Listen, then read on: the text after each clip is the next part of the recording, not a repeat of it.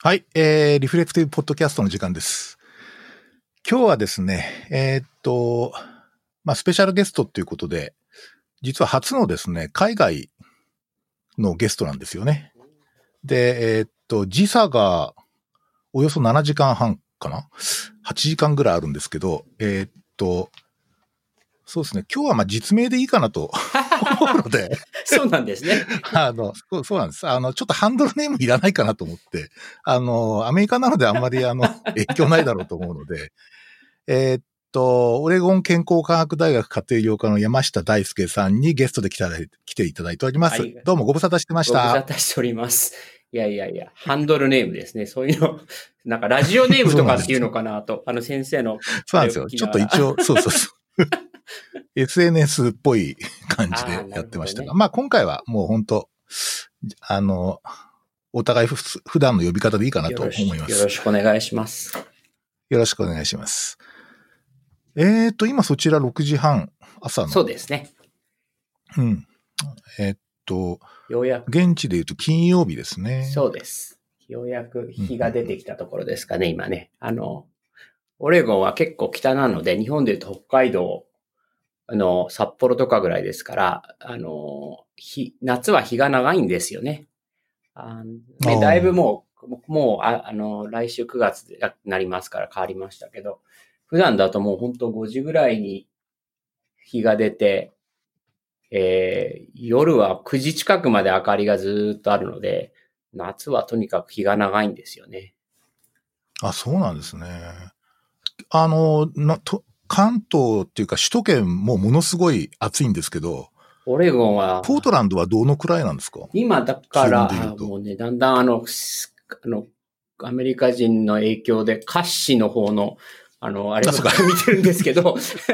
本当にね分かりにくい、あの、でもだいぶ慣れてきたけど、あれですね。だカッシで言うと80何度で、摂氏で言うと30度弱なんですかね。27、8度。そうなんですね。ここのところ。でも、湿気が全くないので、あ。本当だ、35、6度とかにならないと暑いっていう感じはしませんね。影に入っちゃうと本当、あの、涼しいですから、今は今週、うん先週、今週はもうとにかく、こう、まあ、オレゴンの、あの、夏ってこんなだよねっていうような感じですね。全く雨が降らなくて、あの、カラッとしていて気持ちがいいうん。感じですかね。うん、うん、うん、うん、うん、うん。そうか。まあ一応四季はあるんですかね。そうですね。春夏秋冬っていう感じではある。まあ、な、夏がですね、あの、要するに、寒気と雨季っていう感じですかね。あの、10月になると、だいたい9月の終わりか10月ぐらいになるとですね、突然雨がしとしと降ってくるんですね。でも雨って言っても、ザーザー降りの雨ってのはほとんどなくて、霧雨みたいな雨がずーっとその後冬の間中ずーっと続くんです。曇りか霧雨の雨で、で、これが、えー、5月、6、5月、6月ぐらいまで続くんですかね。で、で、ひあの、6月の終わりとか7月の頭ぐらいにスイッチがカチッと入ったぐらいのような感じで寒気になるんですね。で、でそうするとそこから本当7月から今までの2ヶ月で多分雨降った日2日とか3日しかないんじゃないですかあ、ね。そうなんですかそ。じゃあまあ本当カラッとしてんですね。そうですね。だからあの、うん。不思議ですよね。あの、まあ、オレゴンは、の、ポートランドの周辺は、あの、その、まだまだ雨が降るので、その、緑が濃いんですけどね、あの、ちょっと離れると、あの、な、日本だと夏のイメージって緑ですよね。で、あの、この辺は夏のイメージはその枯れた草になっちゃうんですね。枯れ草。で、で、秋になると緑になるっていう、あの。不思議ですね。で、で、ただ雪はあまり降りませんので、札幌とかと違って、うんうんあの、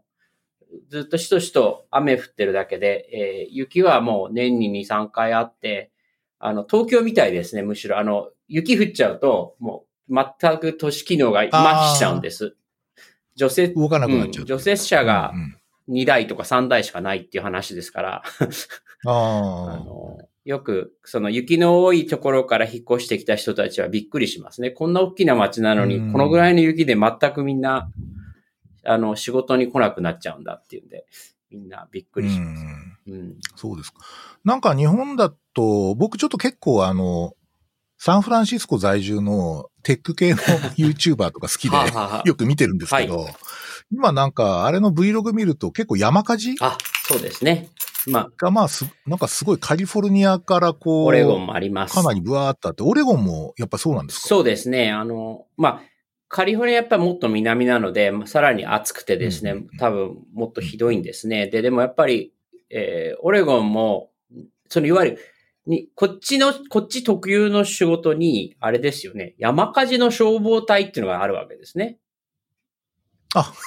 何千人という、何千、そう、で、べ奇跡、あの、日本でいう、ほら、スキーのインストラクターじゃないですけど、そういうような仕事ですね。あの、季節労働者で、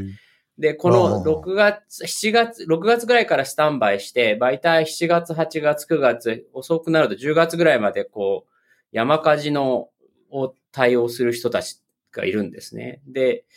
あの、っていうぐらい多いですね。で、あの、とにかくうん、出たらすぐ消しに行くとか、あと、まあ、消せないときは、その、消火隊を作ってですね、いや、もう木を切っちゃって、そこからはい行かないようにするとかってやるんですけど、あの、じゃあ割となんていうか日常的っていうか、あ、また起きたなみたいな感じなんですね。うん、起きること自体は、あの、あれなんです。ただ、結構やっぱりみんなショックだったのは3年前になるんですかね ?2 年、2年前に、え、あの、コロンビアうん渓谷のところが、もう、こ、どのぐらいから、き何キロぐらいから5キロ、10キロにわたって全部は、いいあの、燃えて、で、コロンビア川って先生もいらしたからあれですけど、結構大きな川ですよね。山火事って、その風に乗ったその火の粉がですね、反対、川の反対側とこまで行って、こうまた火をつ、必要の、なるんですね。で、だから、うんまあそれ以来やっぱりみんな、すごくあれですね。僕も先週夏休みで、えーポートランドの外のところです。ね。まあ、あの、い一、一地域は山火事の近くはもう、なんか突然こう、曇りになるんですよね。で、煙臭い匂いで、で、だからまあ、ポートランドに影響するのは年に多分5年に一遍とかぐらいですけど、やっぱり多いですね。で、まあ、もちろん温暖化の影響があってとかってなんでしょうけど、うんそうですね。もう本当あの、やっぱ温暖化の影響が出てきてんだなっていうか、僕本当去年のグレンタ・トン・トゥンベリーさんのはい。活躍以来、はいはい。かなり関心があってですね、うんちょっといろいろ調べたりしてるんですけど、なんかやっぱり重大で、重大な問題だなと思ってますね。そうですよね。まあ僕もなんかうんこっちに来てもう14年 ?14 年経ちましたけど、うん。まあ14年前も夏は1週間2週間ぐらい暑い日があるなってことが感じでしたけど、それがやっぱり3週間ぐらいになってきてるかなって感じてるね、ポートランドもね。ううんん要するに、エア、ちなみにあれです、うん。はい。ちなみにあの、日本語を使うことあるんですか？結構。全然ないんですよ。だから日本語おかしかったら言ってください。あの、いや、あの、よ、と、まあ、と、そんなこともないかな。あの、その、仕事では、えーもちろん英語がほとんどで、ただ、この3、2年、3年前か、から、あの、地域医療振興協会からリサーチフェローで一人先生が来るんですね。医師医者の。ああ、そうでなんですか。えーで、コロナ前は結構その面談とかもしますし、フェローのサポートということで、そうすると週に1時間2時間仕事で日本語を働かなくことがた。ただ今コロナになっちゃってからもうな、あの、直接に、あれ、西村さんに会ったのいつかな っていうぐらい。で、あの、ね、あの電話でちょこっと話したりとかはあるんですけど、で、それ以外はうん日本語はですね、あ、でも、でも増えてきましたね。あの、娘が今5歳になって、はいで、あの、えー日本語で教えてくれるインターナショナルスクールに、えーまあ幼稚園、保育園ですかね、日本でいう。はい。えーさえー2年前、3歳ちょっとになってから行ってて、で、だかへら、ーちゃんぽんですけど、ちょっとお家でも、娘との間では日本語を喋るようになっってきてるんですよ。えー、で、まあ、その心っていうか、バイバイリンガル的なあ教育の心はどのあたり？まあ、あの、なん、なんですかね。僕ももちろん僕日本人ですし、うん。うんうん。あの、うち奥さんはアメリカ人なので、で、もうそれこそうん、あの、なんていうんですか？ステレオタイプの 典型的な日本人っていうのは、働くばっかりで、絶対家庭を大事にしないっていうのと思ってたから、まさか日本人と結婚するとは思わなかった、思わなかったっていうようなことを言ってるような人ですが、日本語喋んないんですよね、全然ね。あの、もちろんあの、片言のこんにちはぐらいは言えますけど、なので、あの、だ我が家は英語が主語なんですけど、でもやっぱり、あの、うん。日本、おじいちゃんおばあちゃんとね、ちゃんと日本語で話ができたらいい,、ね。いいなと思って、まあ、したらまあ、あと、その幸いだったのは、その自分の仕事場から5分ぐらいのところに、その、えーアメリカ全米でも、日本、世界中でも2、3校しかないって言ってましたけど、あのいわゆる、あの、バイリンガルで教える学校っていろいろあるんですね。で、実は地元の公共の学校も日本語コースっていうのがあるんです。で、ただ、うん多くの場合は、えーっと、授業の半分、インストラクションの半分が英語、半分が他の言葉。例えばスパニッシュだったり、中国語だったり、日本語だったりっていうところが多いんですね。うんで、えーまあ、娘が言ってるとこは、は、ほぼ8割、だから、えーみんなでやる音楽体育以外はすべて日本語が、えーいわゆるインストラクション、要するに授業の主語が日本語っていう学校なんですね。えーなので面白いですね。っていうか、あるんだね。そうですね。それがたまたまその近くにあって、まあもちろん、その、公あの、えー公共のね、じあの、公立の日本語コースに、あの、行かせるっていう手もあったんですけど、まあどうも日本語をきちっと習得するためには、お母さんとか、まあ違う、お母さんっていうかあれですね、お家にいて、えーより時間を過ごす人が、要するにお家、家庭の主語が日本語だった場合は、そっちでも大丈夫なんです。要するに、例えば。えーお父さん日本人で、でも、えー送り迎えも家事もお父さんが主主催とか、お母さんが主体とかっていうところであれば、大体主語が日本語になるわけですね、お家の中で。で、その場合は学校で半分、え英語と半分でも大丈夫なみたいですね。で、うちみたいに、やっぱり英語が主語になると、やっぱ半分半分ぐらいだと足りない感じみたいうんで、やっぱり、そそれもあったので、まあ、うちの、あのー奥さんといろいろ相談してですね、えーじゃあ、やっぱり、そのインターナショナルスクール、あのー今日の話題にもなるかもしれないけど、まあ、これもシステミックな、ね、あのうん。この辺は葛藤しますよね、個人としてね、今ね。うーん、そうですよね。要するに、その公立の学校に行かせる、私立の学校に行かせるとかっていうことっていうのは、いわゆるこの、今、今、もう世界的にもみんなが言っている社会格差っていうことのひ一つの根幹なんですけど、う。うんん、で、まあ、だそこでもううちの奥さんともすごくその辺は、あの、話し合いましたけど、まあでもやっぱりその、うん。し日本語という教育を優先するかなという話でですね。まあ、うん。なので、えーで、もちろんうちはそういう意味では、えー英英語の直訳が増えてきましたけど、特権階級になるわけですよね。うんうんうん。医者と、えっ、と、ナースプラクティショナーの家庭ですから、あのーそれこそその、外車、日本でいう外車乗ってブイブイしてるお医者さんっていう感じじゃないですけど、あの、あのね、うちは車、ホンダだし、ホンダにスバルだし、あれだけど、でもよく考えると、あの、多分全米人口の中の5%もしくはもっと3%ぐらいの収入分の人たちななはずなんですよね。ううん。んだからそこ、それはちょっとね、でもそ、だそこのとこはまだ未だに葛藤しますけど、でも、あの、ねまあでも、おかげでだから、ここ、えー今年ぐらいから少し片言でちゃんと日本語喋ってくれるので、ああ。いや、きっとね、おそらくね、日本語でおじいちゃんおばあちゃんと喋るとお互いすごい嬉しいと思いますよ。きっと。そうですね。ううんうちうちは幸い親が英語少し喋れるので、まあそれもあってこあうね、あのそうかうんアメリカの人と結婚してもまあ、あれだったんですけど、それでもやっぱりもう、親父も、なあの、うちの母もあれですね、なんか、やっぱり、あの、やっぱりエネルギー使いますからね。英語を使った話っていうのは。関西弁で教えてるとかじゃないんでしょ 違う。でもね、あの、面白いのは、その、えーえー先生によっては関西のバックグラウンドの先生いますよね。で、まあでも、でも一応標準語かな、そもそもと。だけど、あの、えー時々、ティーチングアシスタントで、で、必ずしも、いつ、その、ネイティブの日本人っていうことじゃなくてですね、あのアメリカ人で、その日本語やったりしてる人が、こう、お手伝いしたりするじゃないですか。で、そうすると、ええそういう人たちが、例えば大阪に日本に行ってたとか、名古屋にいたとかっていうと、あの、あれ？これ、これ標準語じゃないよ。まあ、ぼ僕ね、東京なので、あの、あれですよね。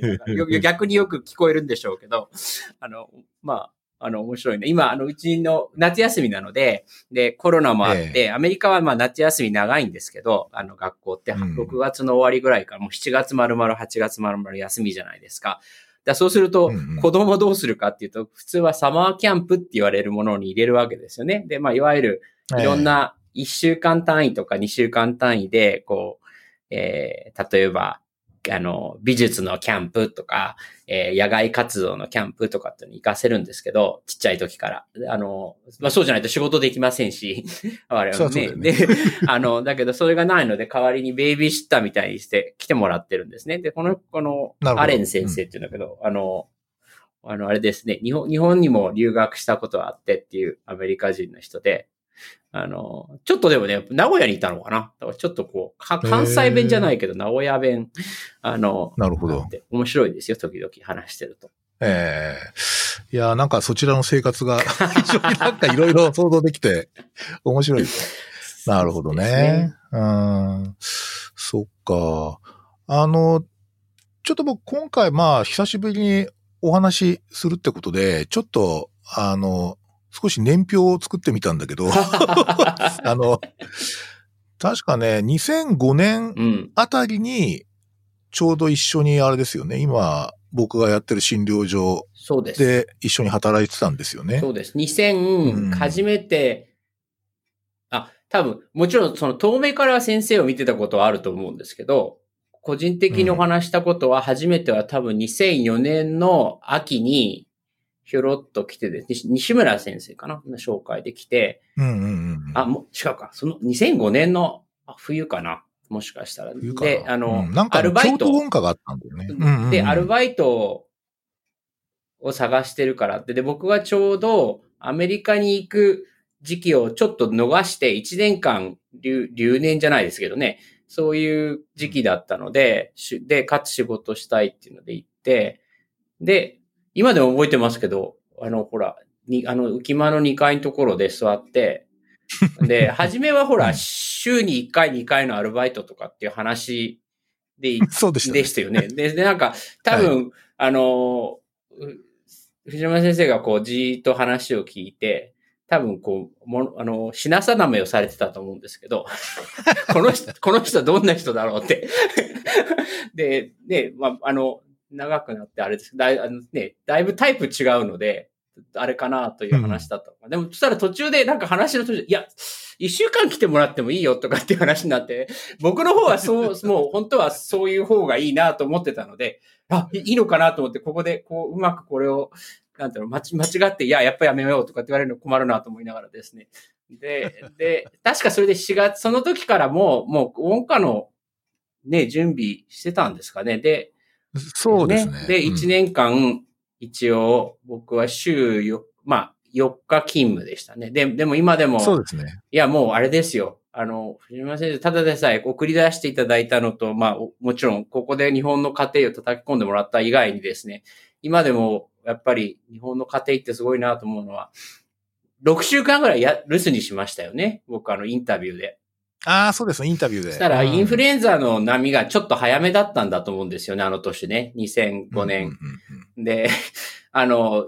二進体制が一進体制になって、そこでなんか先生がこう、あ、110人見たとかっていうのをなんかね、E メールだったのかな。それともあの頃 Facebook ってありましたっけど。なんか、なんかね、なんかでメールかな？そうです、そうです、うん。だったような気がしますけど、でも、あと京都文化、あと、そうですね、あと、あれですよ、新家庭、えそうですね。制度の準備でしたね家庭用学会の。うん、そうですね。研修の準備をしてましたね。ちょうど、なんか、あの頃ってそういう、ちょっとこう、節目の時期だったですよね。うんいろんな意味でね。うん。いや、なんか、あの、ほら、よ、横林くんっているじゃないですか、広島に。そうですね。まあ、バンバン実名が出てきますんどんばんすいません。そうか、そう そういうもんなんですね。僕ちょっと礼儀がわかんなくてあれなんですけど。その、広島にいる、あの、すごく、あの、でできる彼ですけど、ええ Y 君、Y 君 Y 君。ええ もう分かっちね、か、か、はい彼なんかが、えー冗談でよく話すのは、結局、2005年でやって準備して、2006年に初めて新研修制度が始まって、そうですね彼はそうですね4月からスタートだったので、そうですね。えーそうですね。で、僕は結局それでアメリカにその年行って、で、アメリカは7月スタートですからね。で、結局、うんあ、ぬ抜かされたねなんていうのは上端で後でよく言ってましたけど、あの、そうそうそう。いや、懐かしいですね。ねうん。そうそうそう。で、まあ、あの、無事に OHSU に、まあ、マッチして、まあ、レジデントを順調に終わって、そうですね。えその後フェローシップやったんですよね、確か。そうなんです。あの、うん今は、まあ、あの、うちは、レジデンシーが3年から4年に変わったので、もうほとんどその、僕がやってたフェローをすることはないですけど、あの、その頃はリーダーシップフェローっていうのと、あと、まあ、チーフレジデントかリーダーシップフェローっていうのは4年目のコースとして存在していて、まあ、前にいたわけじゃないんですけど、うんうん。で、あの、比較的自由な、あの、フェローシップで、えーまあ、業務は、えー、50%の診療で、残りの50%で、あの、まあ、その時の副主任教授のフィールズ先生の下で、自分のプロジェクトを見つけて、えーその、やりなさいということで、で、そのフェローシップに入って、ただ、その時に、それを始めてちょっとしばらくしてから、グリーンカードを、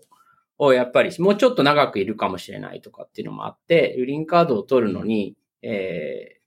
その職、その職にこう、を、を枠に作ったので、その、あの、うんうん応募、応募のあれですね、審査書類。だから、りえーフェローシップが結局期限なきになってしまって2年半ぐらいフェローだったんじゃないですかね。あ、そそんな長かったんですそうかそうそう。だから、あの、履歴書見ると、あの、やたら長いんですよね、そこがね。で、あの、うちは、あの、ほら、4年目の、けん4年研修って、その4 year プログラムってうんアメリカでもまだまだ実験的にやってるところのプログラムの一つですけど、はいみんなそれ始めた時に、まあ、ライフロングラーナーって言ったら大輔だよね、とかって、日本で初期研修も2回して、えーアメリカ来てまた研修して、その上フェローももうなんか永遠と続けてるやつがいるっていうのを、これポスターにつけたらどうかなとか言ったら、みんな、いや、そんな人だったら そんな風にやったんだ誰も来なくなるでしょ。10年間研修医なんて誰もやりたくないよみたいな話を、その時はしてましたけどね。面白い。でそっかで。すね。それだから、あの、2011年の、だからこの頃はまだフェローだったですね。うん一応、立場合は。立場。そうなんですね。そっかそっか。で、あれですよね。その後、まあ、なんていうか、今のウォーターフロントはい。のあの、えっ、と、なんていうかな。あの、すげえ、でっかいビルの 8階でしたっけ？9階です。あよく覚えてます。9階かうん。9階。そうです。9階で仕事始めて、えっ、と、あそこの今責任者でしたっけ？いや、あの、それが、だから、に2012年から2年ぐらい前までですかね。そこの所長さんっていうんですかね。いわゆるその、お OHSU の家庭医療の最初の診療所なんですよ、あれ。まあ、ももちろんビルが新しくなっちゃったからあれですけど、ああ、はいはいはい、はい。それ、の、えー所長をえー2年ぐらい前までやってました。うんうんうん、でうん、あ、そうなんですね。で、それ仕事は、えー2年ぐらい前にですね、2年そうですね、2年前ですね、もうね、えーえー辞めて、今は、あの、えーうちは全部で診療所、えー直営が4つ、プラス内科と共同でやってるのが2つあるので、その6つの診療所の統括をする役目。全体の。あの、うんまあ、新しい職場だ、なんです、職なんですね。僕、それまでは診療所長の上がそのまま直接、バイスチェアオブクリニカル、えなんだっけな、なんとかっていう、その、あの、ほら、主任教授がいて、うちは、はい。あの、いまあ、いかにも大学ですけど、その下に副主任教授が教育、研究、診療といるんですね。はいで、その、その下に前までは直接診療所長たちがこう、あの、がボス、でかくっついてたんですけど、あの、事業、事業全診療業務が増えてきて、えーなだから病棟医長、まあ、病棟課長っていうのかな、と、えー外来課長っていう感じでしょうかね。と、まあ、だから僕僕はその外来部門の、えー統括をする役割という。なるほど。まあ、診療部長みたいなそ感じうですね。これ日本で言うとね。そうですねうー。ん、なるほど、なるほど。結構あれですか、臨床っていうか、あの、普通にダイレクトなプラクティスもやってるんですか？だいぶ減って、減っちゃって、ここはだから、うんもう、うんもうあの、うん、うん。だ週に、えー3コマですか？日本風に言うと。ああ、そうですか。それがじゃあマネジメントっていう感じなんですね。えーまあ、大きく分けると、そうですね。50、後の、だから、えー3コマはそれで、えー全部で10コマって考えると、えー多分残りの、えー5コマが、えーマネージメントで、あとひ残りの1コマ以外がいろいろちっちゃなこう仕事がちょこちょこあるのと、最後うんうんうん10%ぐらいが、えーその地域医療振興協会との交流事業の、ああ、はい。あの、はい管理管理、まあ、管理とかですね、いうことですかね。で、まあ、そうなんですね。でも、まあでも結局、診療、管理業務はもう基本的には診療管理ですので、まあ、なるほど。うんまあ本当にだから気をつけなきゃいけないなと思っているのは、アカデミッククリニシャンって、あの、の中でも僕はその、まだまだその診療管理のアカデミッククリニシャンですけど、みんなその外来のコマ数が少ないのが結構普通なわけですよね。1コマ、2コマとか、多くても3コマ、4コマみたいなのがあって、うん、うん。で、そこが、それで勘違いしちゃうことがあるんですよね。だからそこをいつも、こう、僕の中では、えーどうやってこう、うまくバランスを取るのかなと思います。そそれはもうあの、ソルツ先生、前代の主任教授の時から言われてましたね。その、うんソルツ先生はマスタークリーシャンだと思うんですよ、僕見てて。うんでうんうんあの、外来早いし、でも緩急の付け方、あの、上手。うん。だけど、でも、でもその時からですね、もう主任の、僕は主任になってからの頃しか見てないですけど、ご本人はもうはっきりと自分はこういうスピードでできるのは、その週に2回しか外来してないからだと。だ、なんていうかな。なるほど、なるほど。だから、本当に偉いのは、こうやって8コマ、もう毎日外来やってるやつなんだよねっていうような雰囲気で話をされるんですよね。うん。で、やっぱりそれはすごく、うんあの、僕はいつもこう、こういう管理業務になっても気をつけるようにはしてますね。うん僕やっぱあの、テイラー先生もちょっと、そのなんだっけ、2009年に、うんあの STFM に参加した時にご紹介されてお話もできたし、あと同時にソウルツ先生にもちょっとお話できたんですけど、はいあの二人って、まあ、本当の家庭だよね。うん。なんか僕ね、話してて、この人たちは間違いなく家庭医の臨床家だって、で、ククリニシャンですよね。その、その、クリニシャンね。基盤がクリニシャンなんですね。うんそう。そううんそなんかね、発想とか出てくる言葉の感じがね、やっぱりすごい臨床家っぽいんですよ。そうです。なんかいわゆるこう社長じゃないんだよね。うか。違うまあ、社長的なところももちろんあるんだけど、そこはすごいなと思いましたね。うんうんなんか得が高いなと思いましたよ。いや、まあ、得が高いというか、まあ、あの、いや、なんだっけ、今日、こう STFM に行っててもありましたけど、あの、家庭医の人たちって、その、大学の中でも異質で、あんまりその大学の中での昇進とか、大学的評価っていうんですか？その、例えば、はいはい、はい。アソシエイトプロフェッサーになったりとか、えーフルプロフェッサーになったりっていうことに対する、その、内的な、その、動機っていうのが強くないんですよね。他の、他の科に比べて。うん。で、そう、んそこの、そ、だから逆にすごく意識的にファカルティデプロメントをしないと、その、大学内で昇進しないでしょ？で、昇進しないと今度逆に声も上がらないので、まあ、うん。ですね。っていうのは、あ、あの、ありますよね。だ、あ、面白いな。うんそれ家庭医割とジェネラリストっていうか家庭系がすごいやっぱり FD とかやるじゃないですか。うん割とその FD の専門家もいたりして、うんうんうんで、それって そういう背景があるっていうのは面白いですね。なんかわかる気がする。うんなんか放っとくとり、もうもろ100%臨床家になっちゃうみたいな感じでしょ。うん。だって、そうそうそう、それが好きだから家庭選びましたっていう、あの、いくら大学に来るような人でもですね、やっぱり、その部分が基盤になってる、あの、ゆまあ、あの、あれですよね。その、いわゆるプライマリケアリサーチっていうものが、例えば、その、大学にいる時からすごく、そういうものを見せられてたりしないとかってことも、だから問題なのかもしれませんけど、だから逆にあんまりその、えーで、大学でほら、循環器とか勉強すると、循環器のいわゆるランダマイズコントロールトライアルとか、そういうものを話しながら授業が進むわけですよね。そうですね。だってことは、なんとなくその、やっぱり専門になるとそういうことがやっぱり大事なんだなと。で、自分、で、それがその自分たちのその評価に変わるんだなって、なんとなくこう、あの、もちろんヒルンカリキュラムだと思うんですけど、な、なってるんじゃないですかね。で、で、家庭医だとそれって、あの、もうちょっとその実際膝をの診療するときに何を見るのかとかっていうことを話をして、あんまりそういう、たとえ、で、逆に。逆に例えば、まあ、OHS なんかと多少そういうところあるのかもしれないけど、でも意識的に、例えばシスそのヘルスポリシーリサーチで、それは、が一番、そういうことを上手にやってる人たちが、はプライマリ教育の人だよね、みたいな、そういうようなエクスポージャーって少ないと思うんですよね。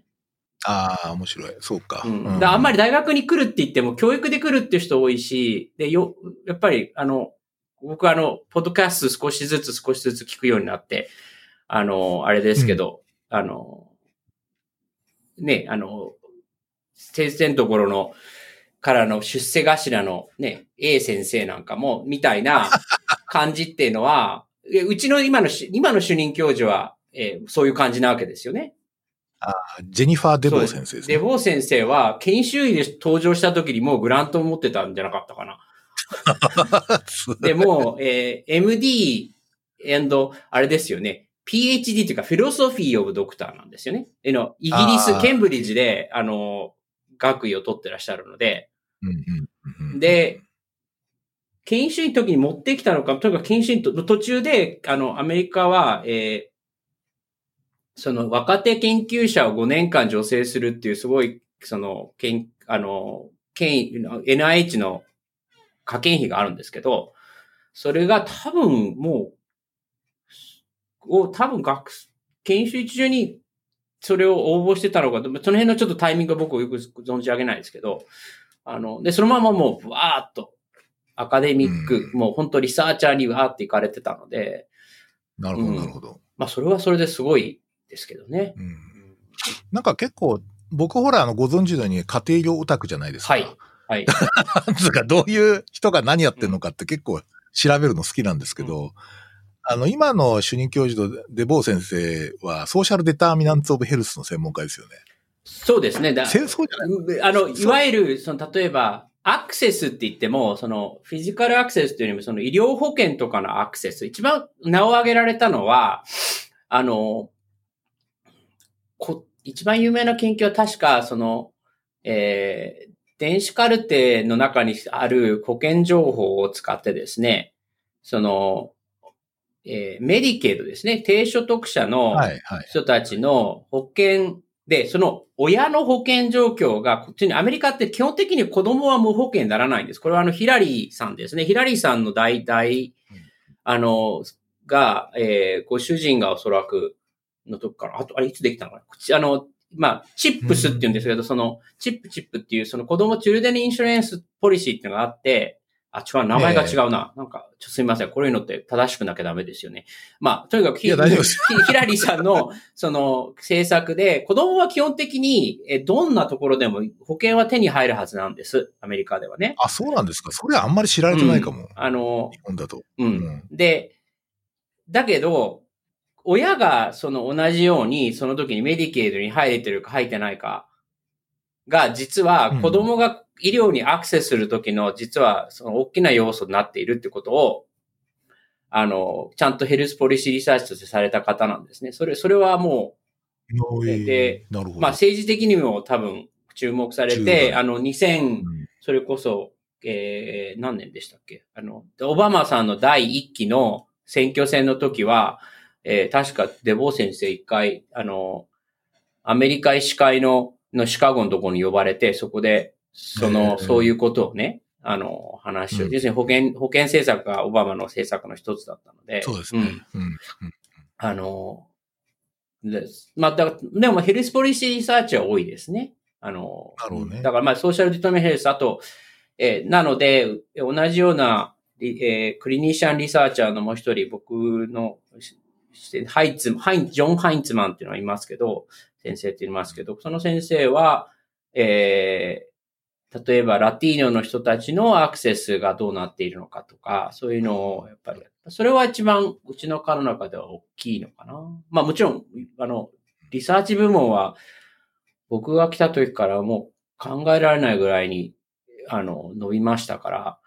うん。なんか専任のバイオスタティシャンもいますよね。ミゲールですねなんか。ミゲール。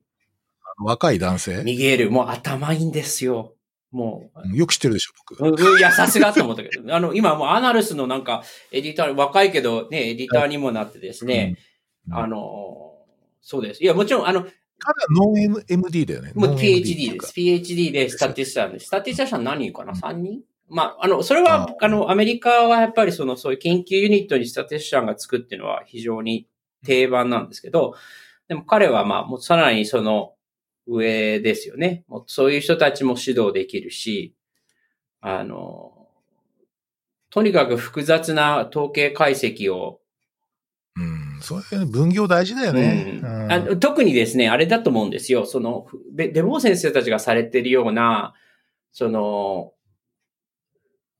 研究って、その、的確な統計解析で、えー、行楽因子とかそういうものを、こう、うまく調整するっていうことが必要になる。要するに、あの僕らがなんとなく見るランダマイズコントロールトライアルみたいに非常に綺麗に、あの、ある意味ちょっと、あの、現状、現状の、えーを、恣意的にすごく綺麗な状況を作るわけですよね。作るわけですね。そうですね。実験ですからね。うんで実験で。なので、そうするとそう、まあ、もちろんそれでもね、もちろん現実はもっと難しいので、いろいろ、あの、後からこう、統計解析をしますけど、もう本当さっき言ったような、その、患者さんのその保険状況が変わってとかって時に、コホートににもなってなかったりするデータを、その、使ってきちっと本当にそれは優位なことがあるのかっていうので、多分複雑な統計解析がすごく必要なんだと思うんですよ。で、で、かつそれが、あの、ね、あの、で、えーリサーチャーの人たちはやっぱりプロですから、でかつそれが本当に意味のある、えー違いが出ているということを見なきゃいけないので、かなりその丁寧にそういう作業をしますよね。うんうんうんあの、いわゆる後出しじゃんけんっていうのもあるわけですよ。統計解析って時々ね。はいはいはい。やろうとする人たちの中には、あの、優位さを出したいから、どういう解析で優位さが出るんだろうみたいな。えやっぱりそう、そういうありますよね。で、そう、そういう、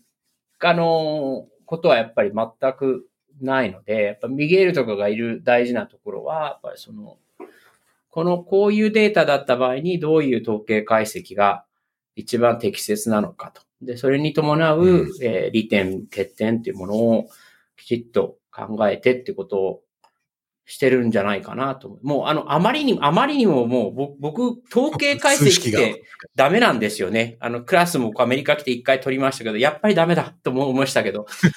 あの、僕、ぶ文系なのに医者になれたっていう人なので、あの、生物学ぐらいは頭の中でこうなんとかできますけど、だからあの、大雑把なコンセプトで、その生物をあ、ね、認識するのはあれなんですけど、いその、数、ああいう、数式がね。すごい本当の数式とか使う、あの、世界ってもう、ダメなんですね。そうですね。いや、そうだと、勝手にの人でそこが得意だとちょっと妙な感じがしますけどね。うん僕はいや、で、で、でもあれ、でもこれが面白いのは、あの、要するにソウルス先生は数学科なんですよ、もともとあ、。そうか。もともと数学科だった、そういえば。うんそうだ、そうだ。あの人の頭の中では、あの、普段のアウトプットはすごくナラティブですけど、頭の中ではかなりですね、そういう整理をしてるんですね。あの人ね、面白いなと思って。確かに、継続性のなんか文章を読むとシグマが出てくるから、ね、そうですよね。そうですよね。あの、あの、あの僕の部屋にも飾ってある、家のご本人が豪語する、いや、全然改版するあの予定はなかったっていう、あの、創立のファミリーメディスンも、数式がババーンって出てきますからね。出てますね。うん、確かに。あの、あの章は本当ご本人と話をして、コンセプトを、えー、えー、理解しましたけど、あの、数式は未だに僕はよくわかってないな。いや、いいですね。うん、いやということでね、ここまでが出囃子トークなんですそうですね。で出囃子トークで40分いったんですけど。はい、いやいや、もう、僕、楽しい、ね、ちょっと、えっ、ー、と、いよいよ、はい、えっ、ー、と、少しノートを準備したので、ネタ振りをしていこうかなと思うんですけど、まずね、ちょっと僕、最初に、いきなりなんかあれなんですけど、えー、っと、あの、先生のところにあの、ネイティブアメリカンの家庭がいますよね。はい。ブロード先生ですね。で、あの、同時にあの、ネイティブ、なんとかな、フレーバーっていうか、の、ジーンズとか、そうですよ。ジャケットいわゆる作ってるそ。そういうブランドは世界に一つしかないということのようですけどね。その？ネイティブアメリカンがやっているこういうジーンズブランドっていうのは、彼が、まあその後出た、出たかもしれないけど、2、3年前の話ではです。日本にも結構ね、売ってるみたいですね。で、彼、あの、なんかヒーラー、ヒーラーとしてのこう、なんかこう意思とか、うん、あとネイティブアメリカン出出自だから、その、なんかそういうこう、なんとか、サンクチュアリーっていうのかな、うん、その、ネイティブアメリカンのコミュニティそうですね。ケアとかも結構やおやりになっていて、うん、で、かつ、あの、ジーンズ作ってるってなんか夢のような 話なんですけど。はいはいはい。これ、ご一緒に仕事されてるんでしたっけ？あの、同じ課です。あの、普段、その、病棟で時々一緒になる以外はですね、普段は、でも僕、彼とは、えー、話をすることは、あの、まあ、あお、お、今、なんていうかな、彼自身日本に行くことがお、ええ、ジーンズの仕事で日本に行ってるんですよ、何回か。ええー、そうなの？ジャーナルスタンダードとかが呼ぶわけですよ、彼は。ジャーナルスタンダード？うん。そうなんだ。いう。それすごい。ね、で、えー、だから、いや、俺原宿のどこどこ行ってご飯食って美味しかったって、いや、俺そんな高いとこ行った、行け、行ったことないよみたいな、そういう、そういう話をしたことがあって、で、まあ普段もだからなんかあると話をしますけど、あのーでも普段は、えー、診療自体はですね、えー、こっから2時間かかんないな、1時間半ぐらいのところに、えー、ウォームスプリングトライブっていう、その、えー、ネイティブアメリカンの、その、族なのかな？あああるんですけど、そこの、えー、で、アメリカ、その、要するにアメリカはネイティブアメリカの人たちはその居住地っていうものを与えられて、その中で自治権があるんですよね。で、その中の診療所にアルバイトっていうかまあ診療支援に行かれていて、診療自体は。で、普段は本当リサーチプラス、その、あの、リス、そのネイティブアメリカンの人たちがいかに医者になるかというパイプラインの仕事をされているんですね。で、一番。そうなんだ。うん、そうそうか、そうか。で、そういうシーンをさ大学の中にも今センターがあって、うん、で、いわゆる、その、いわゆる教、えー、大、医学部に入るための MCAT っていう、その標準的テストがあるんですけど、標準化したテストがあるんですけど、えー、まあ、これはそのブラックライブズマターとかでもそうですけど、どうしても、もともと、その、えー、教育へのアクセスが悪いバックグラウンドの人たちは、どうしてもそういう、はい、そういうテストで一律評価されると、足切りされることは多いわけですね。なるほど、なるほど。なので、能力がうん、あってもね。うん、あまあ、ていうか、その、実際、我々としては医者になった時に、それだけがすごく医者の資質っていうことはないですよね。だけど、うんで、でもどうしても簡便なのでみんなそれを使うと、もう、ますますそういう人たちってこう、あの、悪循環になっていくわけですね。あで、で、なので、えー、その、そういうので、医学部に落ちた人たちに1年間、えー、コーチングかつ、えー、医学の現場とかそういうものを提供して、次の年の医学部、えー、受験を支援するという仕事がこう、一番、一番大きいかな。で、あの、OHSU とも、えー提携して、で、他の、えーろ多分年間5人とかなんですけど、で、えーもちろん、どこの医学部にその後応募してもいいんです。だけど、ああ。えー他の OHSU だったら、あの、もちろん次の年は、えーなんていうのかな。入学が保証されてるんですね。ああ。で、えーそういう授業をしたりとかう、んで、あと、なんか、うん、いろいろ加研費を取ってきてですね、すごいですよ。若いけど、うん若い、もう僕より全然、医者としてはまだまだね、10年ぐらいの先生だと思うけど。なんかその、ご自身のプロモーションビデオみたいのがあって、はいはいはい動画で。であれでなんかこう、ちょっと古ぼけたフォードをかっ飛ばして居留地に行くんですけど、めちゃかっこいいんですよね。そうです、そうです。いや、でね、あのね奥様、奥様はあの、産婦人科の先生ですしね。で、お二人で。ああ、うんなんだ。で、うちの金なんかね、イーグル、イーグルスかなんかのなんか、ビデオに出てきそうな雰囲気の。いや、そうですよ。動画なんですあのまあ、長、長髪って、あの、うちの家内で長髪の男性中と僕とその先生と3人ぐらいしかいないですけど、ね、あの、髪の毛長くて、あのょ、後ろ束ねてる人。そうそうそうそう。あの、あ、それもあってもしかして、こう、うちに来た時に仲良くなったのかもしれないですけど、こいつ、こいつも変だなと思われたんだと思うんだけど、だけど、うん。で、いいや、あの、でも、そうなんですよ。だって、そのかっこよさっていうのが、やっぱ結構今のブラックライズマターとかにも、か通じてるんじゃないかなと思うんですよね。っていうの、は、どうしても、えー、特権者からの視点でいくと、うん。その、ももともと君たちは、えー僕らより地位の低い人たち、価値のない人たちという目で見るわけですよね。うん。で、そうすると、例えばこのブロード先生のジーンズって、2万、日本、日本円にすると2万円、日本に行くと多分これ3万、4万とかで売ってるジーンズだと思うんですよね。しょうね。え、アメリカで235ドルのジーンズで、僕、あの、ジーンズ1個も持ってないので、ジーンズのその価値ってよくわからないので、この辺はだから、藤沼先生に聞きたいなと思いましたけど、あの、で、その時に、その、なんていうかな、すごく、まあすごい、その、アンダーサーブドなもの、もしくはシステムディ、その、いわゆる体制の作る格差というものと戦ってる先生なんですけど、うんうんうん。でも、その、なんとなくさ、そういうのだと、なんか、へ、まあ、これってなんかキリスト教のあれなのかななんか、ほら、清楚に、ほら、えー、ああ。であるじゃないですか。んピューリでしょ？でしょ？で、うんでも、彼は、そういうところを、こう、軽々とこう、行き来するわけですよね。でしょ？いや、そうなんです。で、で、なうんん、よく考えると、いや、だってそれはネイティブの俺だって、おあの、かっこよくてお金持ちで、で何がいけないの？みたいなところって、すごくその本質的なとこをついてると思うんですよ。うん。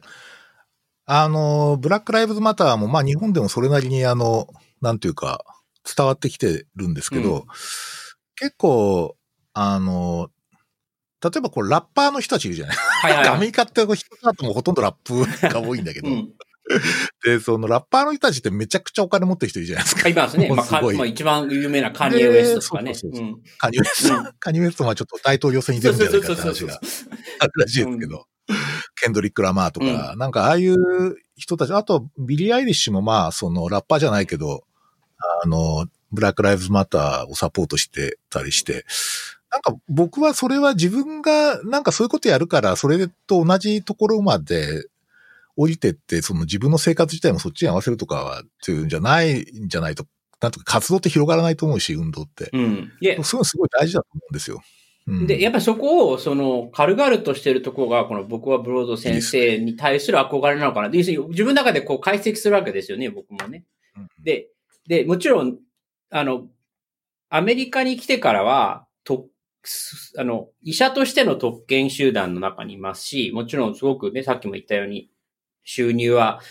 あの、トップ5%の人なるんだと思いますけど、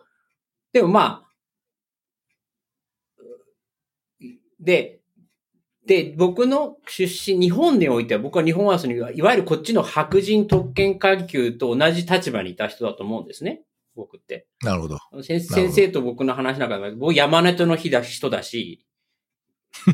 で、うん、ね。ですよね。で、ね。あの、私立の中高行って、まあもちろん大学はし、あの、あれでしたけど、国立でしたけど、でもい医学部に行けるってこと自体も、もうその時点で足上げされてるわけですよね。塾に行けて。うんうんで、ねでしょ、うんで、で、うん。で、かつアメリカに来れたのも、そういうものでうちの親に甘やかしてもらって、1年間留学させてもらったとか、そういう、そういう足、足上げをずっとしてもらって、僕はあるわけですよね。うん。で、こっち来る、来て、まあ、そこまでど真ん中の特権階級じゃないので、じ徐々にそうやって見てる、見てて思いますけど、うん、その、だ、んすごく気をつけなきゃいけないなと思うのは、逆に言うと外国人でやってると、いや、俺も、その、あん、なんていうのかな、は、あの、えー白人の特権階級じゃないからっていう立場じゃなくて、僕は多分同じなんだと思うんですよね。自分の出身は、あの、アメリカでいう、うんうんうん。みんながその、うんうんうん。うん。で、で、そうじゃない人たちを観観察してるときに自分の中で、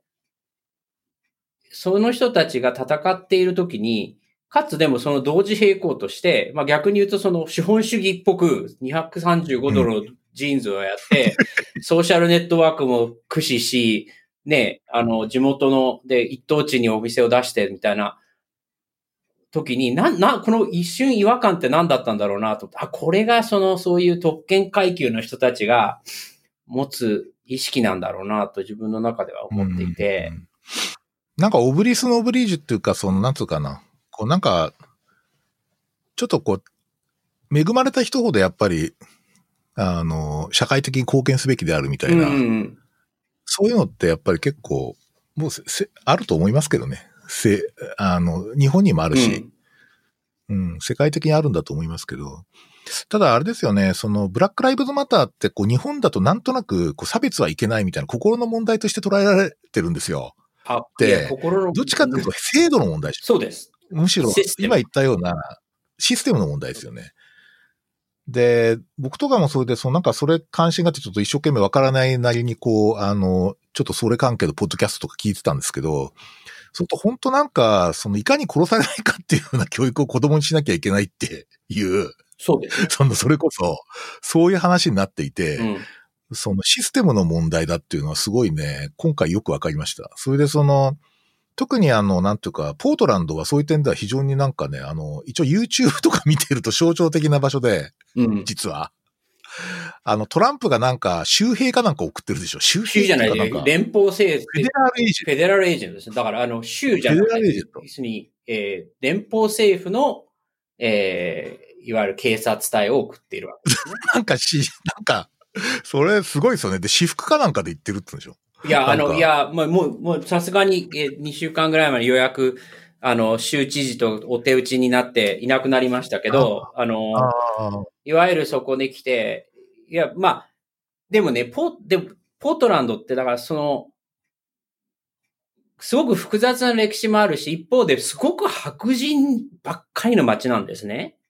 あ、そうなんですね。そうです。うんもう本当、とにかく、ポオレゴンに来るとみんなの印象は、なんてし白人ばっかりなんだろうっていうとこなんですよ。よ。ただ、ここ2、30年はすごくリベラルな動きをしていて、ああいう時にどうしてもその保守保守派からはですね、そういう、その、いわゆる反体制な文化のある街っていうでも完全にトランプに狙われてますよね。ポートランドなんかいろいろ。まさにそうだと思います。だと思うんですよね。象徴的な場所として捉えられてるっていうか。うん、で、で、そういう意味で意識も高い、ノーブス・オブリジューじゃないけど、その高い人たちも多いし、もちろん、そのね、あの、参加してる白人の人たちはみんなお金持ちだとは思いませんけど、あの、でも、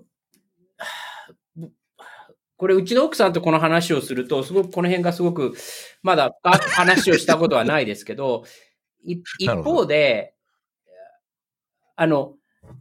実際日常でそういう他の文化の人たち、もしくは、あの、えー抑圧されてる人たちと日常的に生活しない人たちが、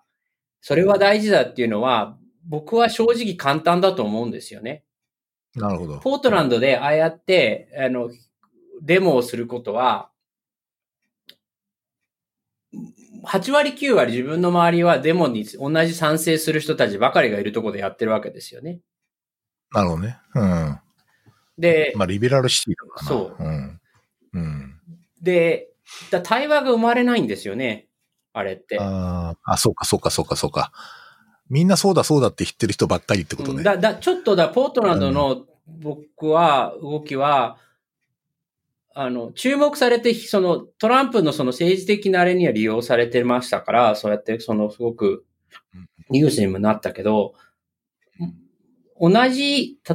だってオレゴンの中でも、ここから車で1時間離れるともう、あっという間に、その保守的なところになるわけですね。アメリカ、ポートあ、そうなんですか？オレゴンって都市によって違うんですか？オレゴンっていうのは州の400万人のうち半分近くが都市部に住んでいるので、政治体制としてはもう完全に、えー、いわゆる民主党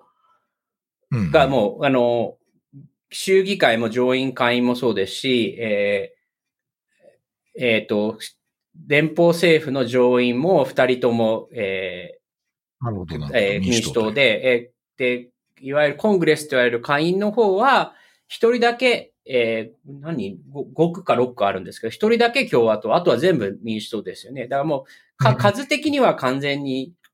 民主党。でも、実、結構ほら、選挙って、いう、えー多数派が取りますから、でも実際そこには、ね、例えば多数でも55%でも多数なので、うん。で、で議会の議員さんの数で言うともうなんか8割ですけど、実際住民の比率でいくと、まだ5割5割、まあ、まあ4割6割なのかな？じゃないかと思うんですよ。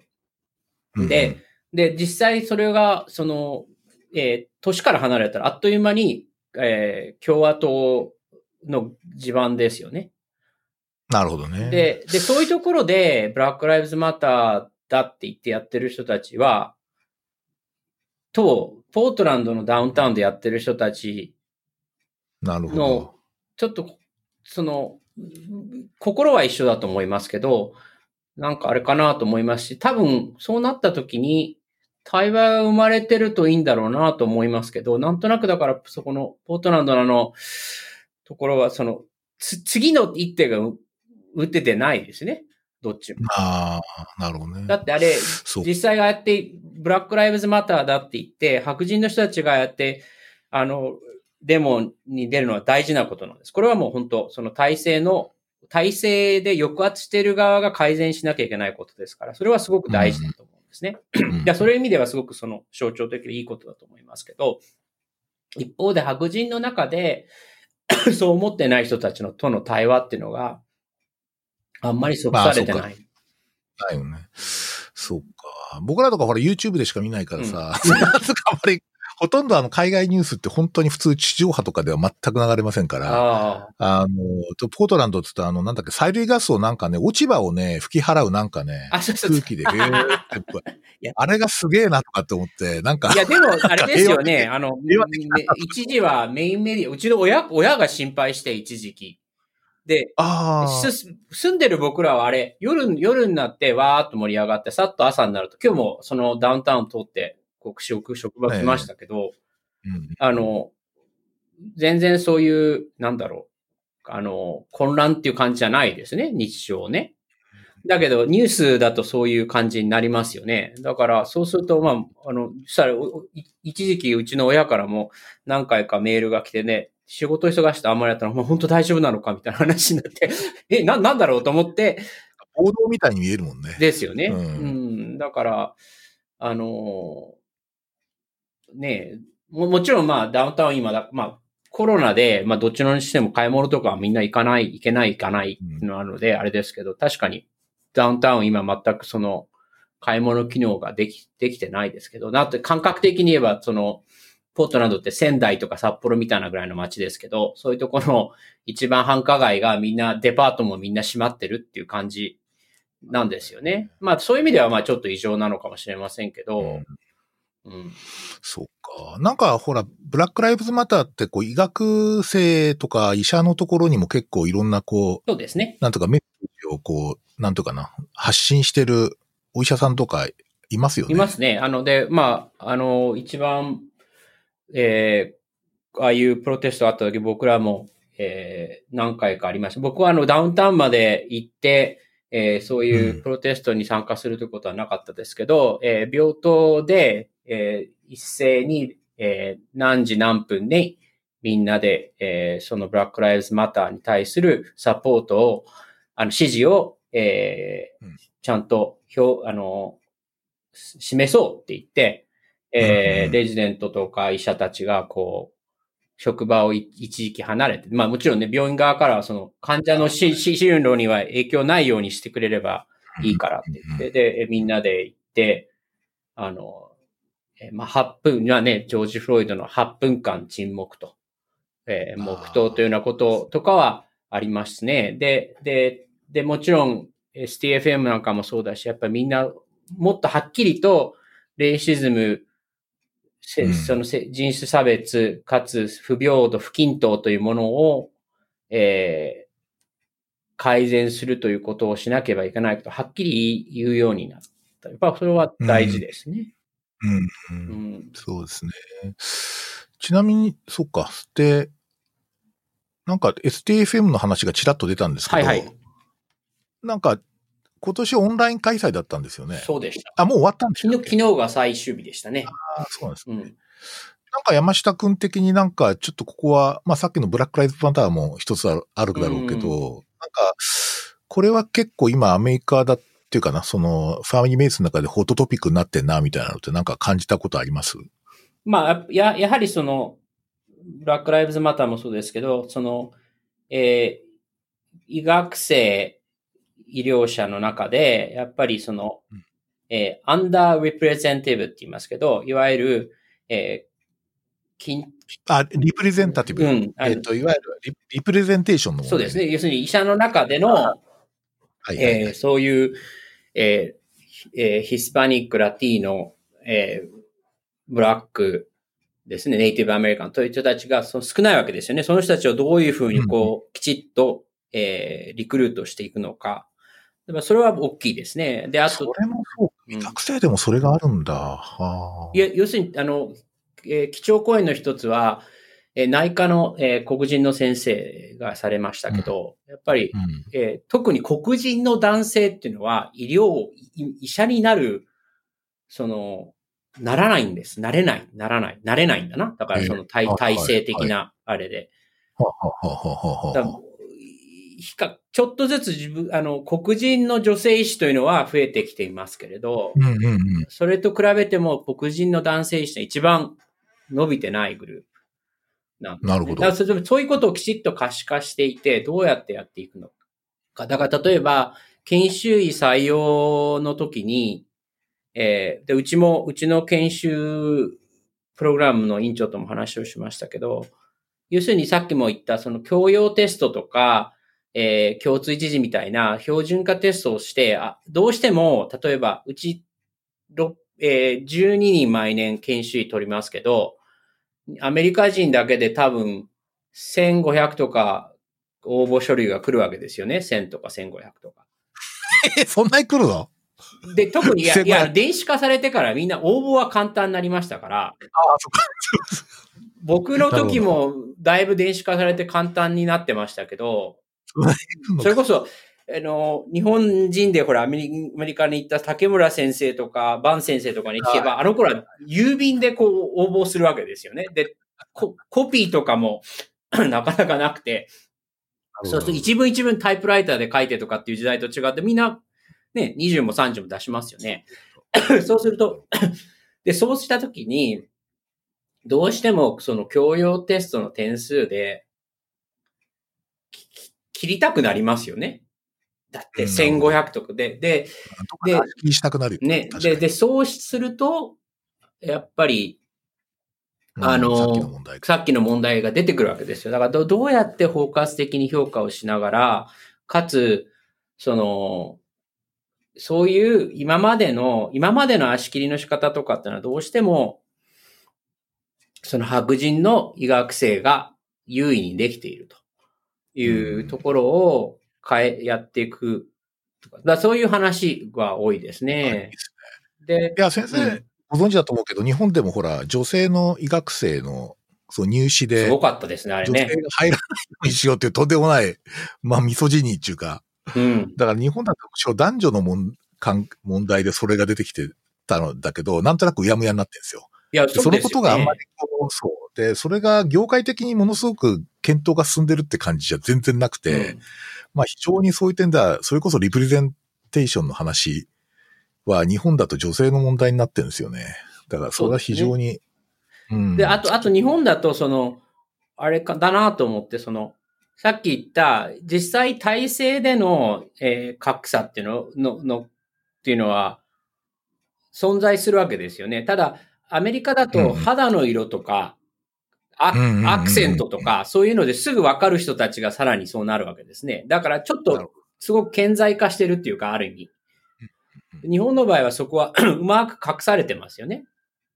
うんうんうん。で、そうですね。あるんだけで、実際だから僕どういう要素なのまあもちろんその単単純化したその貧困っていうことなのかもしれないし、うん地域っていうことかもしれないし、例えばまあそう、例えば僕はもうまさに、あの、特権階級、その、あこっちで行くと本当にそういう人だったんだろうなと思いますけど、だって東京から、えー、長野の医学部に行って、で、で、帰ってきちゃって、ですよね。そうですね。で、かつそこにたどり着くまで、さっきも言いましたけど、塾も行けて、で、で、かつ夏休みにいろんな経験をさせてもらえるから、逆に、こう、どんどん、そうだよねで、そで、そういうものが、だから日本は逆にそれをきちっとまず見えるようにしなきゃいけないうん。だろうなと思いますよね。いやーそうですね。いや、その視点おそらくね、ちょっと、ただ、格差自体はものすごく広がっているので、うんあの、最近やっとだからこう、家庭の若い人たちで、あの、そういうなんか、バルネラブルっていうか、それこそアンダーサーブではやっぱあるので、うん日本にも。そこに相当関心を持ってる人たち出てきてますから、まあ、いいことだなとは思ってますけどね。僕なんかやっぱりなんかね、こうネットフリックスオタクなんで、はいはいはいはい。だからその人が、あの、それでこうなんかね、あの、いろいろ勉強したとこありますね。例えばう LGBTQ ん。にしても、もうネットフリックスで勉強した感じですよ、僕は。むしろ。でも今、あの、あれですよね。ネットフリックスいいなと思うのは、あの、ほぼ日米同時にリリースしますね。はいはいはい。だから、僕なんとなく面白いなと思ったのは、あ、意外とこっちでも盛り上がってるものは日本でも盛り上がることがありますし、逆に、あの、昔に比べて、あ、なんか、遠目でですね、それこそ Facebook とかでちょろっと見て、なんか、あ、面白いものが、あの、それこそ藤原先生が 盛り上がってんだなと思っても見れないわけですね。確かに。でもこ、ここのネネットフリックスだと大体の場合、千住先生が盛り上がってるものは見えるんですね。で、見えますよね。で、それはね、あの、この時代だなとは思い思いますね。でも、でもやっぱり LGBTQ の、まあ、ぼ僕の今の立場でそういう話を昔からやってたのは、ほら、どうしてもこの交流事業をお手伝いしていて、で、あの、は医学生が20人ぐらい実は、今コロナで止まっちゃってますけど、いつも2週間ぐらい来てたんですね、日本から。うん。で、やっぱりそうするとみんな表層的にアメリカってホームレス多いよね、えー、とか、えー、ゲイの人たちとか普通にこんなにいるんですね、みたいなのでみんなびっくりするわけですよ。で、はいでであの、振り返りの時に、ちょっとそれをポーズして、いや、そういうのって日本でどうなってるんだろうねとか、あと、例えばホームレスの問題も、日本にホームレスが少ない、アメリカに多い、もう一つの理由は何だろうって掘り下げてみようかって話をするわけです。で、そうすると、ホームレスのリスクって何なのっていうと、まあさすがにできたけ研修、あの学生さんだと分かってますし、ちょっとお手伝いするとみんななるほどと思うんでしょうね。やっぱり精神疾患が一番大きいわけですね。そうですね。で、で、そこで、えー、国試にも出るけど、に日本って全病床のえー一番大きな病床って何とかっていうと、あの、6年生ぐらいになると精神科病棟ってしてたりするわけですね。うんうん。で、それってどのぐらい？何千？ねえとか。でこの人たち、アメリカってこれ、例えばオレゴン州ってそういう病棟何のぐらいあると思う？とかって言って。で、いやーとかって話になって、いや、でも本当数十床しかないんだよねって話をするわけですよ。で、そうす、で、そ、そこから行くと結局、アメリカでホームレスが多いというのは、から、ことから、ことをきっかけに、日本ではそういう人たちを見えないようにしてるだけだっていううん。話に持っていけるわけですよね。だからその体体制がこうしている、その抑圧してたり見えなくしたりしていること。システムでね。ね。うん。で、だからそう日本でもやっぱりそういうものはすごくあるので、えーいつも交流授業でその、その辺は考えるのは、もっとメタなレベルに持ってってあげて、だその先生もおっしゃってるように、そういうの、LGBTQ もそうですよ。まさに外来で こういう話で、じゃあ、ゲイの人たちって実際、その人種格差とか国格差あんのかしら？ない。ってことはさ、とか。で、浮間診療所でも見学してた時に、えー外来何人ぐらい見て ?30 人ぐらい見ました。あの中に3人とか4人とか行ってないだけでいるはずだよねっていう話をすると、あーってなるわけですね。うん。だから、そういうのは、すごく、あの、だ嬉しいですよね。あの、ちょっとずつ僕も日本のはあの、リアルタイムにあんまりあれですけど、でも、うん。そういう、そういうことを意識に、あのね、プライマリ系学会でも発表されてる方がいたりとか、あの人が増えてきたりしていて、そうね。結構そこは、そうで、だから僕らの世代なんかだと、なんていうかな、あの、まあ、フラッ、なんとかこう、普通にこう、なん、なんていうかな、その、えっ、と、あ、そうだよねっていう感じだと、やっぱり学習しなきゃいけないんですよね。で、その、ネットフリックスは素晴らしかっそうですね。た。例えば、あの、スタートレックに、やっぱりその、ゲイの男性の はいはいはい二人がうん、めちゃくちゃ純愛で愛し合って、最後、まあ、片方死んじゃったりするっていうシーンがあって、俺泣いたもん。ああ、そうですね。ででなんかあまり作ってないで。なるほど。そう。で、な、な、深い話をする、長い話、僕あんま、あの、 sci-fi 好きですけど、スタートレックはあんまりまだきちっと見見てないんですけど、でもよく考えると、ジョージ・タケイさんはゲイですよね。あの人ね。そうですね彼。だからそういう、そういう、こう、長い歴史も後ろにあったりするので、うん。なんかやっぱり representation というか、まあそういう人たちがちゃんと描かれてるっていうか、その人口対比でそういう人がちゃんと入ってるっていうのは、やっぱり相当教育的だなと僕思いますね。うん。あの、最近あったハーフオブイットっていう映画があるんですけど、ネットフリックスで、これも高校生のこう、なんか田舎の高校のすげえこう古いこう、教会っていうかキリスト教の倫理がめちゃくちゃ厳しそうなところで、こう、あの、ゲイの、その、女性とかの恋愛とか美しく描かれるんですけど、うんうんうん非常にこう教育的なんですよ。だからこう、すごいやっぱああいう、だなんかこう、あの、差別しちゃいけませんとか心の問題ですとかじゃなくて、やっぱシステムとか、あと物語でちゃんと示さないと、やっぱり、あの、わかんないよねっていうのはありますね。うん。うん、そうですね。やっぱりそうそうです。でも、あそれはだから僕、学生にもレジデントに見させてますから。ハーフオブイットは。いいですね。やっぱりあの、うん。そうですね。そういう、まあ、そのか、ああいう、なん、なんていうかな、そういうポップ、ポップカルチャーじゃないけど、そういうものは、まあ、あの、まあ、もちろん、アメリカで、ここ2、3年はやっぱそういうところもずっとシステミックに抑圧してたとはあるけど、でもそれを是正しようという彼もありますし、あとは、やっぱネットフリックスとか、あの、ソーシャルネットワークのいいところは、昔みたいに何億円とかやらないと、その世界中に届けられなかったものが、その、ですよね。その比較的、えーそういう、そのバリアは減らしてるわけですよね。だから、同時性がね、うんすごいやっぱりありますよね。そっか。だから結構なんか民主党の大統領候補、なんかいろいろあの、ネットフリックスでいろいろ、はいはいはい。あの、オカシオ・コルテスとか AOC とか、はいはいはい AOC ですあの辺のね。うんプログレッシブ派の人たち結構、あれで興味持って、ちょっとニューヨークタイムズとかで追っかけたりしてますそけどね。うですね。で まあ、いや、だからいい時代ってはそうですね。うん。そね。そうか、ちょっと、そうかな。それでね、えっと、ちょっとね、す結構話が盛り上がってて、はいはいバンバンこう、時間が過ぎているのですが、はいえーっとですね、もう一つちょっと僕聞きたかったのは、あの、COVID-19 はいの、その、なんつうか、そのプライマリーケアに及ぼした影響。まあ、おそらく、それ州によって全然違うと思うんですけど、ポートランドなんかはどんな感じだったんですかね？いや、なんかこう全体からいくと、今の日本みたいな感じだったんでしょうね、結果的には。その数はね。あーまあ、じゃあ、それほど、ニューヨークみたいじゃなかったってことですよね。うん。あの、とにかく来るぞ来るぞということで、あの、すごく緊張して、準備も完全にして、外来も完全に閉じて、あかまあ、完全にというか、その外来を全部テレメディスンにわーっと移行して、あはい、はい。かなりシャットダウンをね、2ヶ月以上しましたけど、だけど、いわゆるニューヨークみたいな、もしくはイタリアのようなことは起きませんでしたね。で、だから、それはもちろん、あの、地域の特性もあるんでしょうし、えー、ね、あの、民主党の、あの、州知事でかなりそういう意味では前向きに。で、まあ、うん、まあ、運も良かったと思います。これやっぱ COVID って見てて思うんですけど、とにかくどこでシャットダウンしたりなんなり手を打ったか、一週間違うだけで多分全然、あそう、ね、アウトカムが違ったと思うんですよね。うん、だそういう意味では、あの、アメリカ全体の中では運の良かった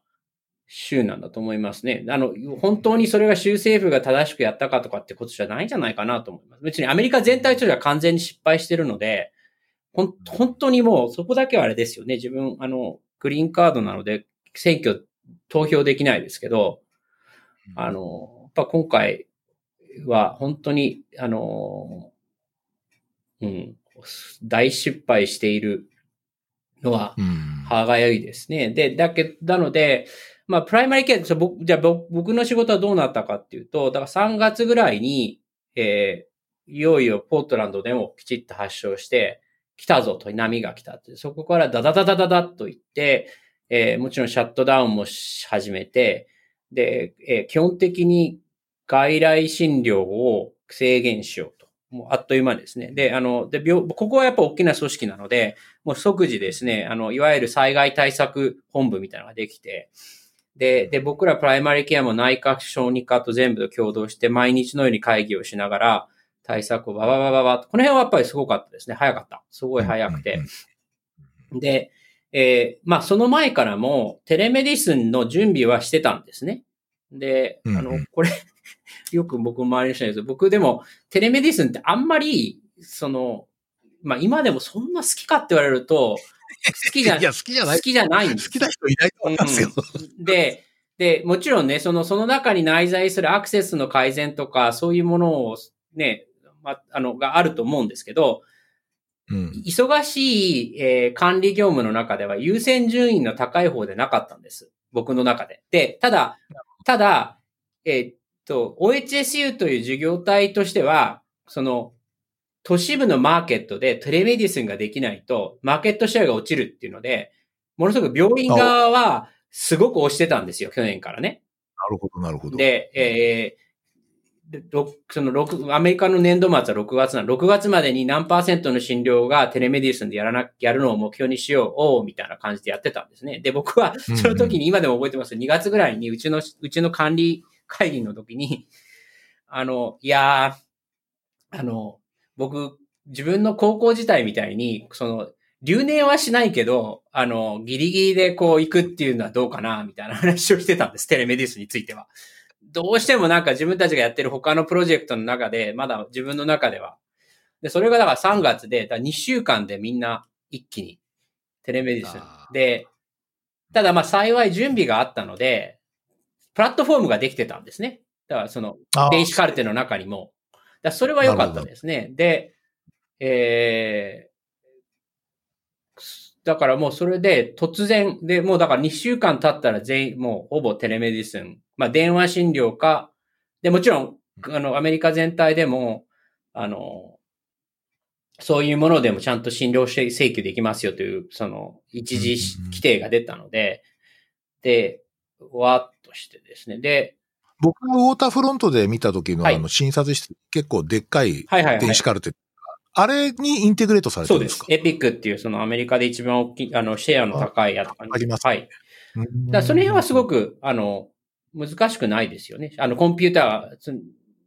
まあ、い、いつでもそのテクノロジーって、えー、最初にやると、だいたい、えー、20%ぐらいの人は、大きな声をして文句を言いますけど、まあ、大体見てると、確かにね、うんうん。で、それも急にやれって言われるとね、誰だけど。ベテランの先生方って結構普通に適用されてました？あまあ、結構それって個人差だと思いますよ。あの、ほら、例えばね、昔も、もうみん、もうさすがにそれでもフィールズ先生も、あの、うんうんあれ、完全臨診療からは、うちからはリタイアされましたけど、でもソウル先生なんか見てるとそうですけど、ずっと電子カルテでも、に、ね、あのあ、全然、ご本人は全然そういう感じはないですね。あの。で、だそれで、わーっと変わって、で、6月、7月ぐらいまでずっとそういう感じ。まあ今だから夜に、だいたい診療所にもよります。30、30%オンライン、70%、えー、 in person っていうところもありますし、えー、50、50のところもありますね。あの、要するに大きな要素は、診療所内にで十分な隔離ができるか、その、っていうことで限られているので、ですね。で、ただ全体の診療件数は、えー、COVID 前に戻りました。だから完全に。あそれは逆に言うと、ある一時期ぐーっと下がったんですね。そうです。いい1、2週間ドドーンと下がって、で、かつで、で、は7割ぐらいを、プライマリーケアだけは7割ぐらいをかなり行き来してましたけど、で、だけどうん、それは、あの、で、病それは病院全体もそんな感じで、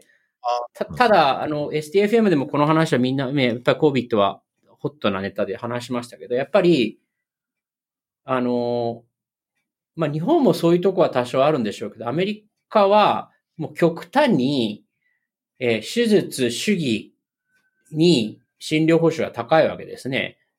はい。だから、なんとなくプライマリーケアはその中でずっと診療続けなきゃいけないし、で、続けましたし、でかなり早い時期で、えー全身、その COVID 前に、えーの状況まで戻ってきてるんですね。でだけど、病院とか全体は大赤字で、うーん。で、やっぱり、その、アメリカの歪ん、その、ゆまあ、歪んでるんだな。いわゆるその、専門医かつ主義に多財にお金を出すという構造がやっぱりも元、根底にあるので、うん。あの、なんとなくプライマリーケア頑張ったね、ありがとう。うん。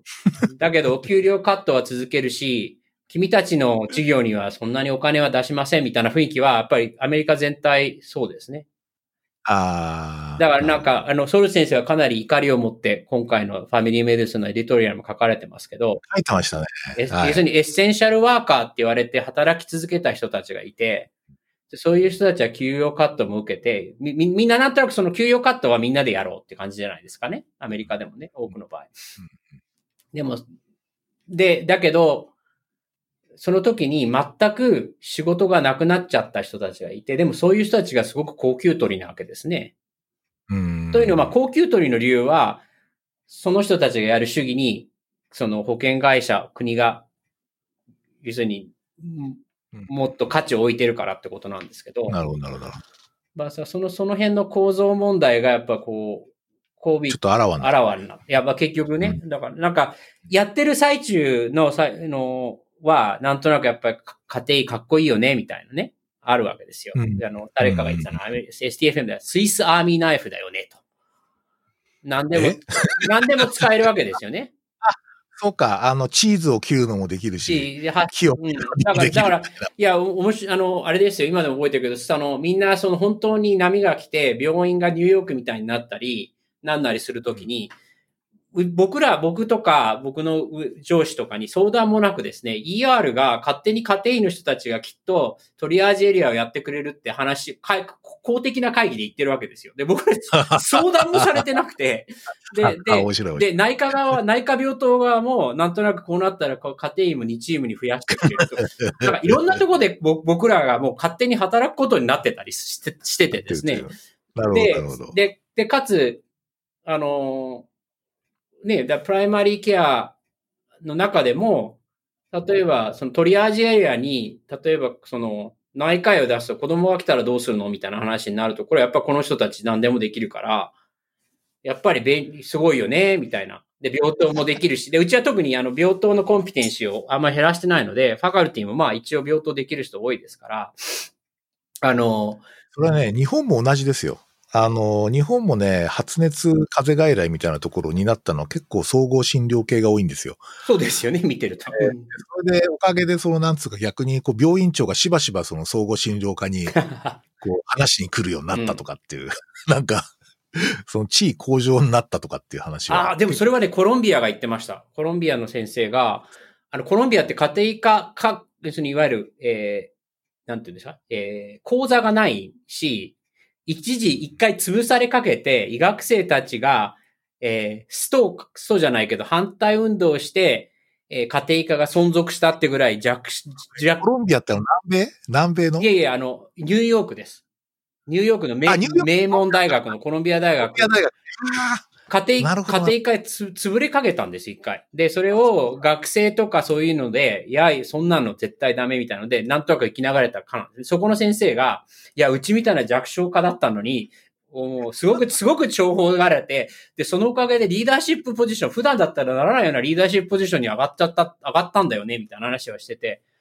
だから、面白い。それは、すごいね、あの、確かにあったみたいですね、アメリカでも。で、まあ、僕らは多分、なんとなくそういうような状況はなかったので、そそういう感じはなくて、むしろなんとなく、えー、なん、あの、なんて、喉元過ぎた感じの病院側が、もう君たちいいよみたいな感じで、なんとなく僕らは今、僕、僕はですね、個人的にすごくイラッとしてますけれど、あの、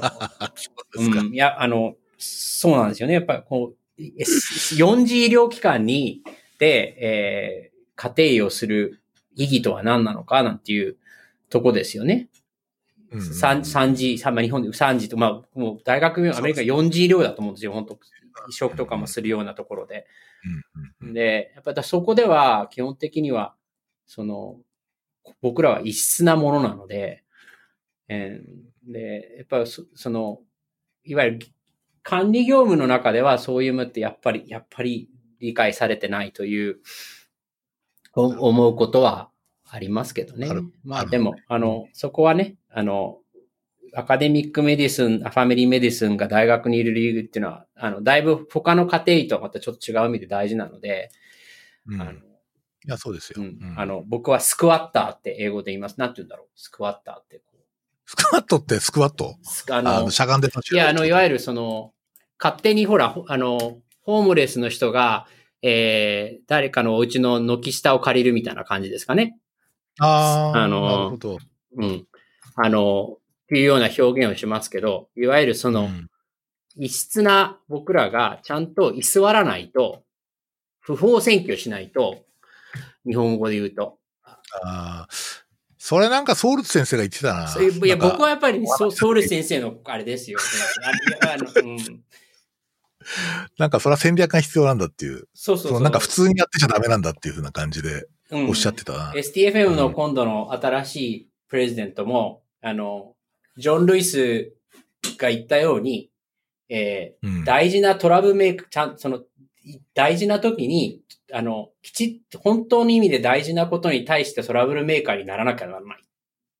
いや、いいこと言いますね。ね。それで、その根性があんまりないんだよな、日本の。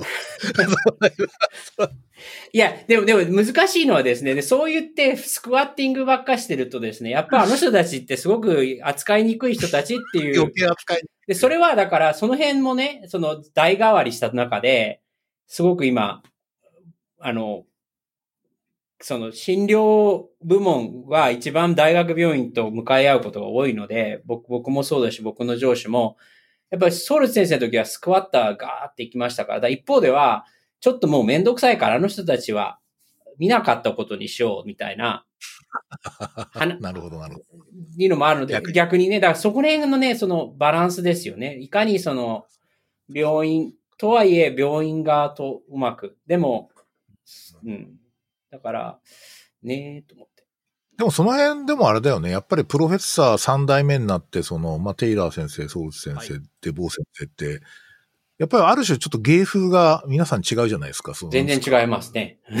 で、そういう人たちをこう、が並んで入ってくるとすげえなんかそれ自体が戦略的な気がしますけどね、僕ね。うん、やっぱ、そういう意味ではあれですよね。デボー先生は、そのリサーチという部門で、本当な、何億っていうその加減費を持ってきたりするので、ね、逆に言うと、うん、他のえー、主任教授とのそのアライアンスを取るときに、取りやすいとこはあるんじゃないですかね。そうだよね。絶対そうだよね。うん、研究者としてのその根が一緒というか感覚が一緒っていうことになるので。うんうん、ですよね。まあだからリサーチのところにこうなんかちょっとこう、まあリサーチやるよ私たちみたいな感じの主張がすごい強くなるから、や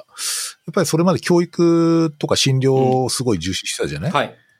?OHSU って。そうですね。でそこにプラスして今度研究だっていう。まあ、ある意味で言うと、診療と教育はかなりこう確立したっていうか、まあ、あるある種全米でもね、トップクラスですからね。うん、まあ、まあ、大きいですしね。おまあ、診療では、診まあ、だ一方でだから僕らのこと無視できないのは、もう、持ち患者だけで5、5 6万うんですよね。小さな町のか、かってやってますしね。外来ボ、リュームがね。外来件数も、大学外来件数の3、40%僕らですから、ただ、その、さっきみたいに、その結局でも外来の診療報酬というのは病院の収入の中においてすごく大きくないので そうまあ、少ないですよね。そうさっ。きの話聞くと、ね。そう。だからそこはあれですけど、でもそういう意味では確かにそうですし、まあもちろん教育は、あの、ね、テイラー先生の時にかなりやって、ちょっと後退した面もありますけど、その、あの、学部長が変わって一時、一時期の必須の地域が、地域実習が、あの、骨抜きになったところがあるので、でもまあ、うん。もちろんアメリカの中では比較にならないほど。でも、でもあれですよね。だからその辺はでもね、だから、次の手ですよ。STFM もみんな、アメリカの僕らはすごく、その、ある程度まで来たけど、でもカナダとかと比べると、もう。全然、なんだろうな、その、もう足りてないですよね。その、まあそうだよね。で、で、い一部の人たちは、やっぱりそういう状況さえをか、もうなんか夢のような話になっちゃうわけですよ。例えば、医学生卒業生の40%、50%が家庭医に行きますっていうことは、まあ、カナダとかだと普通にあり得るんですけど、うんうんアメリカだとなんとなく10%、10 15%で上位なわけですね。うんあの、ソルス先生が、なんとなく出来損ないのグループで一番になってるって感じがなんとなくなーっていう話をしてましたけど、あ そうなんですか。だポッ、know, OHSU いつもまあ、医学部卒業者に占める家庭医の進学者は高いっていうけど、でも10、10、よくて20%ですかね。うん。